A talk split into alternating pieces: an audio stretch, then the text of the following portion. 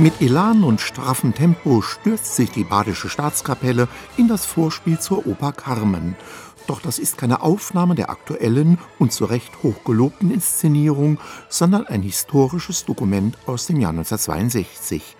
Der französische Dirigent Marcel Coron spielte damals einen Querschnitt von Bizets Oper für das Label Philips mit der Badischen Staatskapelle ein. Die Aufnahmen fanden in der Sommerzeit im glühend heißen Festsaal des Studentenhauses statt. Der Orchestergeiger Martin Spengler hielt die Szene in einer seiner Karikaturen fest. Leicht derangiert steht der Dirigent an seinem Pult. Um den Hals hat er ein großes Handtuch gewickelt. Karlsruhe im Juni. Sehr heiß. Band läuft und auch der Schweiß. Die Karikaturen mit den heiteren Kommentaren des Ratschers Wolfram Löffler lockern die Chronik der Badischen Staatskapelle etwas auf, denn es ist keine leichte Aufgabe, die Geschichte eines so alten und ehrwürdigen Klangkörpers auf nicht einmal 200 Seiten wiederzugeben. Groß ist die Gefahr, eine Art künstlerischer Tabellenkalkulation vorzulegen, wer kam wann und dirigierte was, welche Oper wurde wie oft gespielt und wem gelang der schnellste Tristan in Karlsruhe. Die fünf Autorinnen und Autoren der Chronik bieten da wesentlich mehr. Aus ganz unterschiedlichen Blickwinkeln beleuchten sie in neun Kapiteln die Geschichte des Orchesters. Die beginnt schon vor der Gründung der Stadt Karlsruhe in der alten Residenz der badischen Markgrafen zu Durlach um das Jahr 1662. Die Hofkapelle war klein. Sie bestand aus fünf Musikern, davon nur zwei mit voller Besoldung. Wir können nur spekulieren, welche Instrumente sie spielten. Der Musiker Notnagel war zugleich der Musiklehrer der Prinzessinnen. Zusätzlich existierte allerdings schon länger eine Gruppe von Hoftrompetern und Heerpaukern. Ihre jährliche Besoldung bestand aus einem Geldbetrag sowie einer bestimmten Menge Getreide und Wein.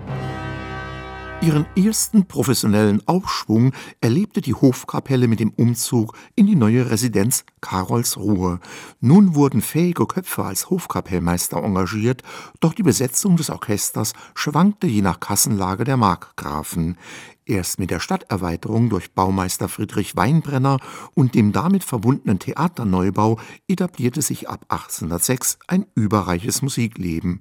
Die Hofkapelle war in den folgenden Jahrzehnten das Instrument erster Wahl, wenn es um Repräsentation und kulturelle Strahlkraft im jungen Großherzogtum Baden ging. Selbst der notorisch missmutige Richard Wagner musste bei einem seiner Besuche zugeben: Hier ist es ganz hübsch, herrliches Trinkwasser, vortrefflich köstliche Butter und freundliche, aufgeweckte Menschen. Karlsruhe ist sehr wohlfeil, angenehm und freundlich.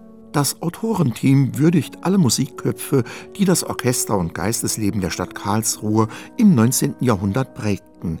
Otto Dessow, Felix Mottl und den mit Johannes Brahms und Clara Schumann befreundeten Hermann Levi sind die herausragenden jener Tage. Die Chronik nimmt aber auch kein Blatt vor den Mund, was die Zeit des Nationalsozialismus anbelangt. Ein Kapitel ist ausführlich der Machtergreifung und ihrer Folgen für das Orchester gewidmet. Der politische Umbruch veränderte das Alltagsleben auch innerhalb der Staatskapelle. Bespitzelung und Denunziation reichten bis in den Kreis langjähriger Kollegen. Man konnte nicht mehr offen tun und sagen, was man wollte.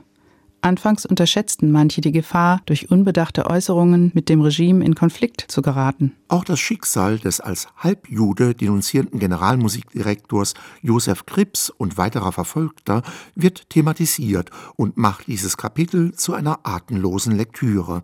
Festaufführungen unter dem Banner der NSDAP führt die Chronik genauso an wie die oft verzweifelten Bemühungen des Theaters, Musiker vom Einsatz an der Front zu bewahren. Immer häufiger unterbrach Fliegealarm die abendlichen Vorstellungen. Alle am Theater Beschäftigten, vom Garderobier bis zum Heldentenor, arbeiteten an der Errichtung zweier großer Luftschutzräume mit. Am 27. September 1944 wurde das Karlsruher Hoftheater am Schlossplatz bei einem Bombenangriff zerstört.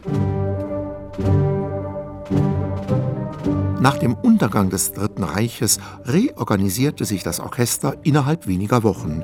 Bereits im Juni 1945 konnte es ein erstes Konzert für die französische Besatzungsbehörde geben.